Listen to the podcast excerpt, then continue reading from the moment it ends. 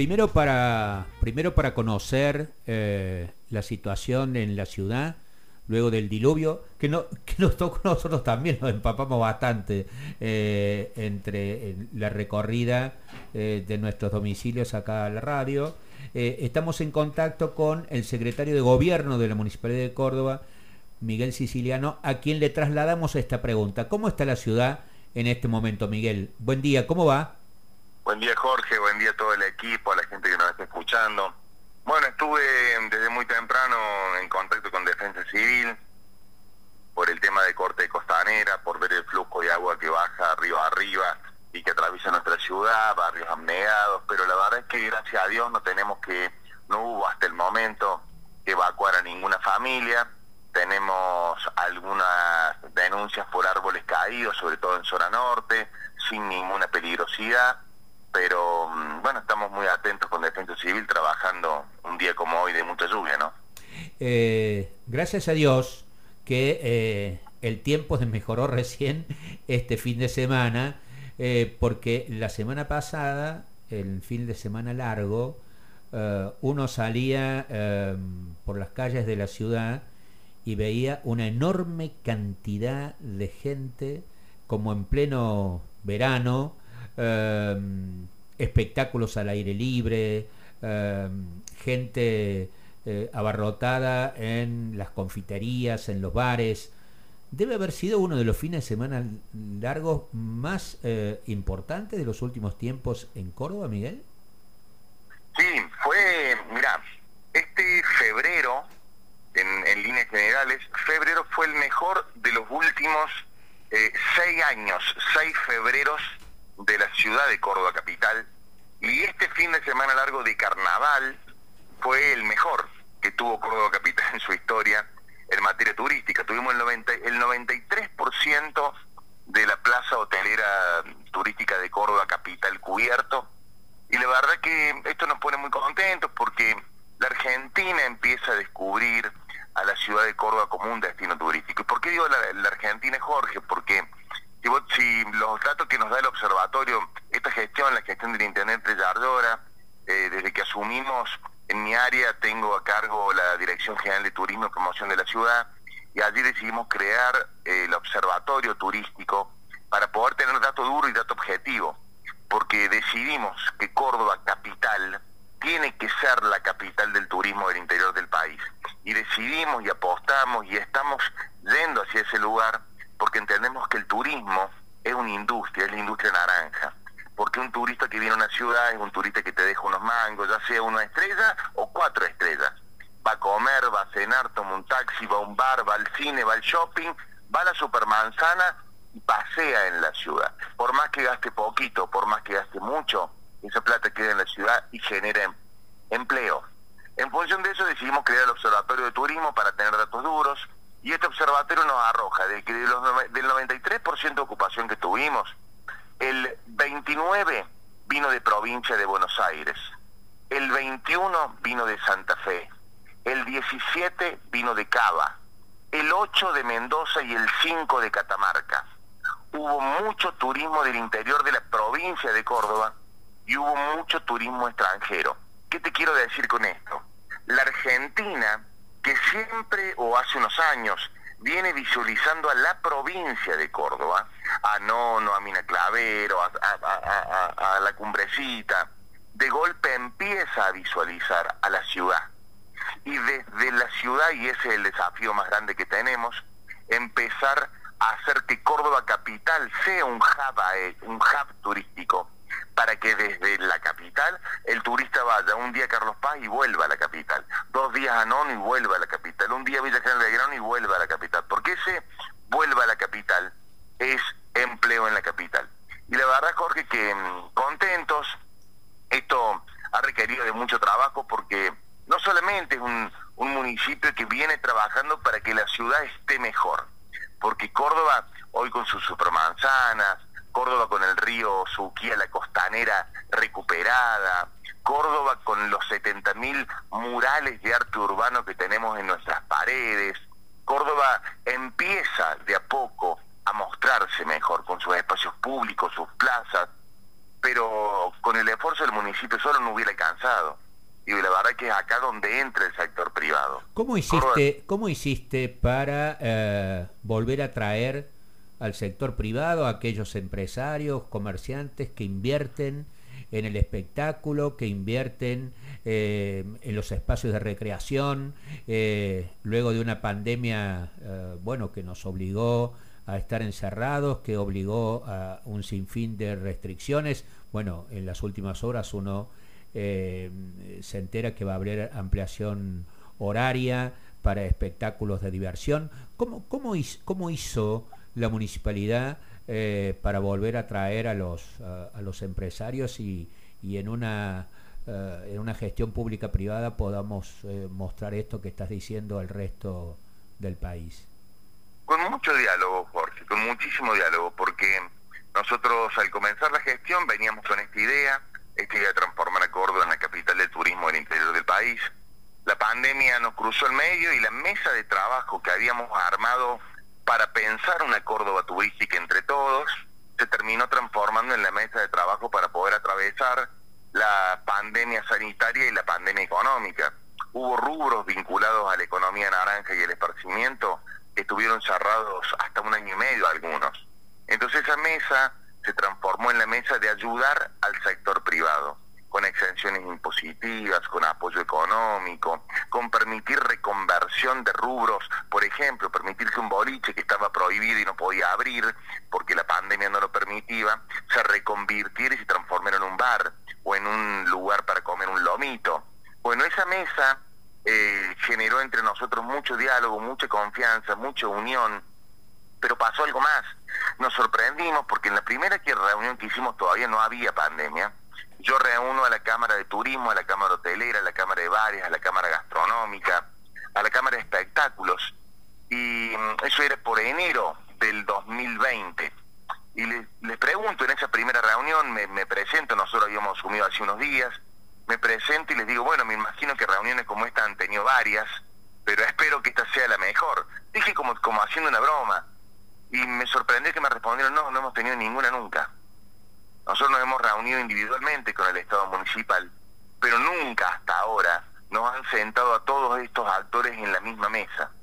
Y ahí fue cuando entendí que hasta ese momento el Estado municipal no había querido ser una ciudad turística y no valoraba y no apostaba la enorme cantidad de puestos de trabajo que genera esta industria, porque vos para tener un turista en tu ciudad tenés que ofrecerle muchas cosas. En primer lugar, una ciudad linda, pero en segundo lugar, tenés que ofrecerle buenos servicios, tenés que ofrecerle polos gastronómicos, cultura, teatro, arte, esparcimiento, gastronomía, hotelería, ofertas y la verdad es que si no sentás a todos los que vinculan esto, y es muy difícil que una ciudad pueda ser turística. Y bueno, y así empezamos a trabajar, Jorge, y, la verdad es que, eh, mira, para Semana Santa del año pasado, por, por ejemplo, Semana Santa son temporadas fuertes en la ciudad de Córdoba históricamente. Eh, nos alquilamos un, unas traffic, unos colectivos y nos fuimos, quien te habla, el presidente del Buró de Convenciones, la presidenta de la Cámara Turística, el presidente de la Cámara Gastronómica y Hotelera, eh, el presidente de la Cámara de Espectáculos y, muchos funcionarios municipales nos largamos a recorrer las capitales departamentales de la provincia. Fuimos a La Buraya, a Marcos Juárez, a Río Cuarto, a Belville, bueno, a todas, eh, a San Francisco, e íbamos con todo este equipo contando en cada capital, haciendo conferencias de prensa en cada uno de estos lugares, invitando a la gente de la provincia de Córdoba que venga a Capital. Y le decimos, no vayas a Salta o a Mendoza o a Cava. Vení a Capital porque a lo mejor te queremos mostrar cosas que a lo mejor no conozcas. Te queremos mostrar nuestras visitas guiadas en el cementerio, te queremos mostrar nuestra supermanzana, nuestro río recuperado, el arte urbano en la calle, te queremos mostrar nuestra gastronomía, nuestras ofertas, nuestra toloría, te queremos mostrar los espectáculos que tenemos, la cartelería teatral, te queremos mostrar y contar que Córdoba es más barata, que Salta, que... Bueno, y la verdad, Jorge, que nos fue muy bien porque en la temporada de Semana Santa del año pasado, Córdoba fue uno de los récords del país en materia de visitantes. Y la mayoría de los visitantes vinieron de, nuestra misma provincia. Entonces lo que te quiero decir es que cuando vos articulás, cuando hay una decisión política de transformar, y además entendés que el Estado solo no puede, porque el Estado solo no puede. El Estado necesita que el privado se sume. Y cuando esa articulación se da de manera sana, de manera constructiva, con escucha, y bueno, y pasan cosas piolas como esta, ¿no? Eh, Viste cómo es la vida, eh, siempre hay de cal y de arena. Eh, volvieron las clases, volvieron los chicos al transporte público de pasajeros y me ha tocado esperar durante varios minutos un colectivo de ERSA. la situación del transporte público en Córdoba da la impresión que tiene dos, dos facetas uno ve eh, muchas, muchas unidades cero kilómetro en la TAMSE, estos, estos pintados de, celeste y blanco, y uno ve el deterioro de la flota de ERSA, por ejemplo, este, con eh, bueno, situaciones eh, enojosas en las paradas de aquellos que tienen que o tomar el 24 o tomar el 70, por decirte este, sí, sí. ejemplos. Mira, eh, soy un convencido que Córdoba tiene deudas todavía. Nosotros hemos asumido hace dos años y la verdad que yo siento que hemos hecho mucho. Eh, por, por enumerarte algunas cosas, 70.000 kilómetros, eh, 70 mil metros cuadrados de arte urbano en nuestras paredes, recuperamos la costanera y el río Suquía, le hemos hecho 120 kilómetros 120 kilómetros de asfalto en nuestra ciudad. Hemos licitado ya 2.000 cuadras porque vamos a transformar 2.000 cuadras que hoy son de tierra, las vamos a transformar en 2.000 cuadras de asfalto. Hemos encendido 70.000 lámparas, hemos arreglado casi 500 plazas, hemos prendido 70.000 postes de luz, hemos puesto 25.000 lámparas LED, hemos comprado, y ahora me meto en el transporte, hemos comprado 160 colectivos cero kilómetros. Hoy TAMSE tiene la flota de colectivos más moderna del país, con cámara de seguridad que todo lo filma y se monitorea, con GPS para ver en tiempo real el recorrido de los colectivos, con Wi-Fi, puerto USB, con rampas para, para personas con discapacidad. Ahora, eh, entre las cosas que todavía le faltan a Córdoba, porque reconozco que Córdoba tiene deudas todavía para con sus vecinos. Y esto no pudimos en dos años hacer lo que quizás se debería haber hecho en 20 y sabemos que falta, una de ellas es el transporte, Jorge, pero el transporte tiene algo, un ingrediente particular. Nosotros hemos transformado a TANS en la, en la, en la, en la empresa más moderna del país, pero la verdad es que el esfuerzo que venimos haciendo los cordobeses y el municipio para que el sistema de transporte funcione es sideral y además es injusto, porque la gente sabe que el transporte en todos, en todas las ciudades de la Argentina es subsidiado. El transporte, te, diré que en todos los lugares del mundo es subsidiado. De hecho, hay lugares del mundo donde el transporte público es gratuito.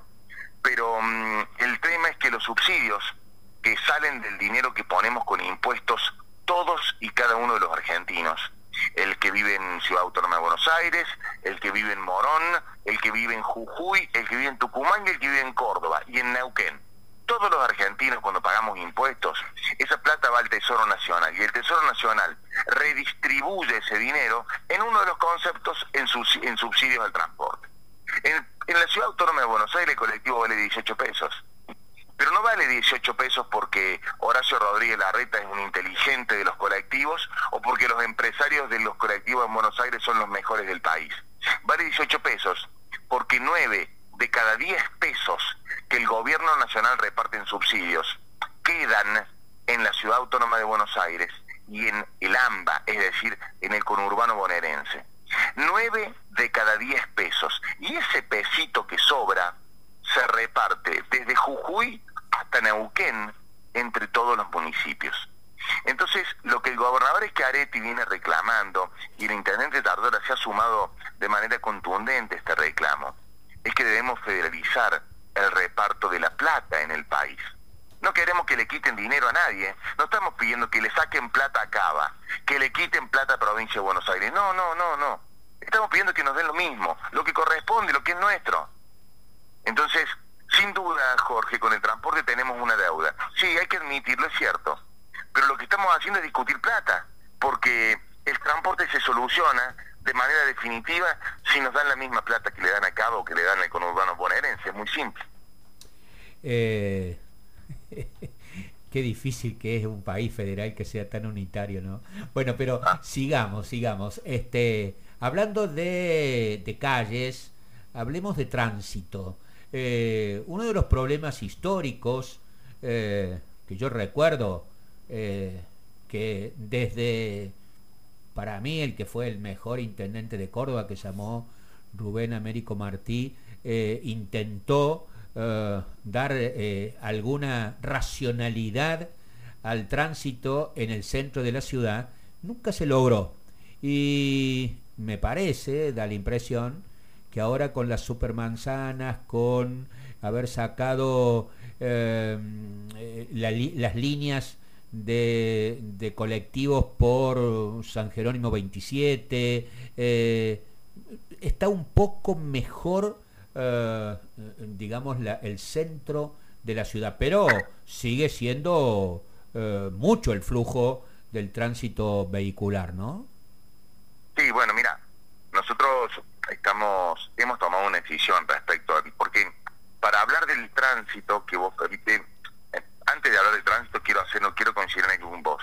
Coincido en que Rubén Américo Martí fue el último gran intendente que la ciudad de Córdoba tuvo. Coincido plenamente con eso. Por otro lado, em, para hablar ahora sí del tránsito, entiendo que vos tenés que pensar cuál es tu definición ideológica respecto al diseño y al crecimiento de tu ciudad. Nosotros, el concepto de supermanzanas, de ampliar las veredas, de bajar restaurantes, mesas, sillas a las calles, de priorizar lugares icónicos de nuestra ciudad, entendiendo lo de lo que hablábamos hace un rato, ¿no? Que Córdoba tiene que tener para ofrecerle a un turista que venga de Mar del Plata, que venga de, del exterior o que venga de la provincia, lugares para que ese turista tenga ganas de venir. Yo me, yo siempre digo, nos vamos a, a, a otros lugares del mundo, nos vamos a través de la computadora navegando en internet o nos vamos en avión, como sea, y miramos, no sé, cuando los países se sientan frente a 500 años de historia, y vos ahí podés almorzar y podés y volvés diciendo qué bárbaro, qué lindo que es Europa, qué lindo que es París, qué bueno, yo, no conozco mucho París y esas cosas, pero sí las conozco por internet. Ahora volvés diciendo qué precioso. Che, pero lo tenemos acá. Hoy te podés sentar frente a la catedral, hoy te podés sentar en, en, en los restaurantes de 27 y podés mirar la catedral que tiene casi 500 años de historia.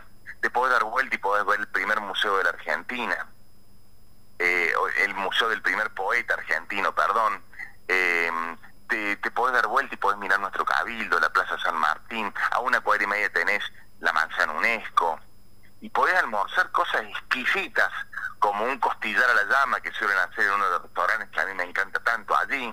Y si no tenés los capuchinos, el buen pastor, nuestro mercado de abasto, digo, esto fue primer lugar entender que esta gestión quiere priorizar al auto, a la naturaleza, frente al, eh, al, al vecino frente al auto. La verdad es que vos antes podías subirte a tu auto y llegar a la puerta de la catedral en nuestro casco histórico. Y nosotros dijimos, ¿qué más importante, el auto o la gente? ¿El auto o el árbol? ¿El auto o el verde? ¿El auto o el disfrute del ciudadano? Y decidimos que lo importante era la gente.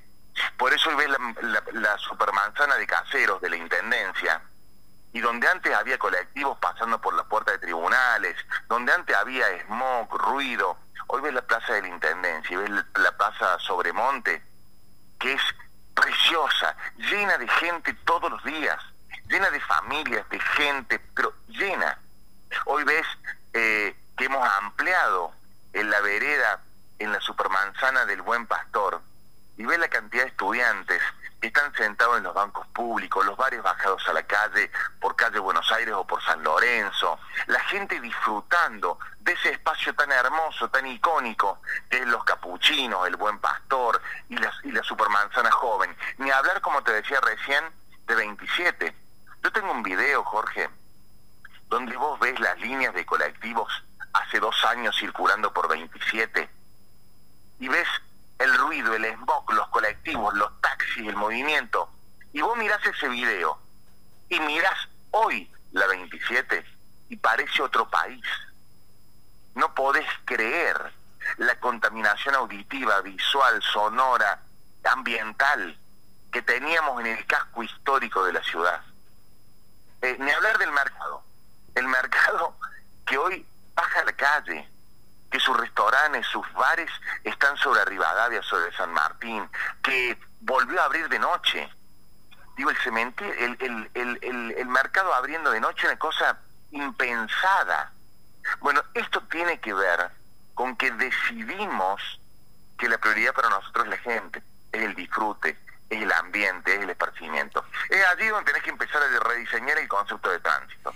Eh, en ese concepto de tránsito, eh, una última eh, pregunta tiene que ver con remodelación de Chacabuco Maipú, extensión de, de, de, ese, de ese lugar interior al medio, eh, que viene, que baja desde Nueva Córdoba. ¿Cómo va eso? Bueno, esa obra, casualmente esta mañana estuve viendo con esta lluvia cómo venía el ritmo de obra. Em, hay obras que, porque uno dice, ¿cómo hacemos para mejorar el tránsito? Y no hay magia. La gente cada vez tiene más autos. Córdoba tiene un flujo de casi un millón novecientos mil autos. Entonces, eh, es muchísima la cantidad de autos que circulan en nuestra ciudad. Ahora, entre autos, motos, ahora lo que nosotros tenemos que entender es que para que la gente se baje del auto hay que ofrecerle servicios alternativos. El urbano ya es una realidad. Ahora, las bicisendas que estamos transformando en ciclovías, y para que la gente entienda, una bicisenda es un lugar donde uno anda en bicicleta solamente para por esparcimiento, no va a ningún lado va y vuelve en bicicleta en un mismo lugar. Una ciclovía es la que te lleva de un lugar al otro y sirve como medio de movilidad. Por ejemplo, la ciclovía que hicimos desde la puerta del CPC San Vicente hasta la Plaza San Martín, que podés ir al 100% en bicicleta. Estas ciclovías que este año vamos a construir, si, si Dios nos ayuda, cerca de 150 kilómetros de ciclovías en la ciudad, sumadas al ferro urbano como medio de movilidad, sumado a la modernización con el observatorio de transporte que vamos a hacer, y sumada a obras como la de Chacabuco a la que te referís, que va a tener un cantero central con árboles, bajando el, el, mapa de calor, apostando al ambiente, que va a tener bicisenda, que va a tener solo bus y que va a empezar a agilizar también el tránsito. Va a empezar, ya con tiempo, porque estas cosas llevan tiempo, a tener una oferta más diversa al ciudadano. Porque lo que queremos es que Córdoba acá un tiempo pueda decirle al vecino, que no estás obligado a subirte al auto para irte al centro. ¿Por qué no te vas en bici? ¿Por qué no tomás el carro urbano? ¿Por qué no tomás el colectivo X que va por carril solo bus y con aire acondicionado llega rápidamente al centro? Entonces, si vos lográs bajar el flujo de automóviles, vas a lograr mejorar el tránsito. Pero esta, en una ciudad que estuvo abandonada los últimos 20 años, es una apuesta que lleva mucha obra y mucho tiempo. Bueno, sabemos que las obras muchas veces molestan, pero ¿sabes qué me da gusto por ahí?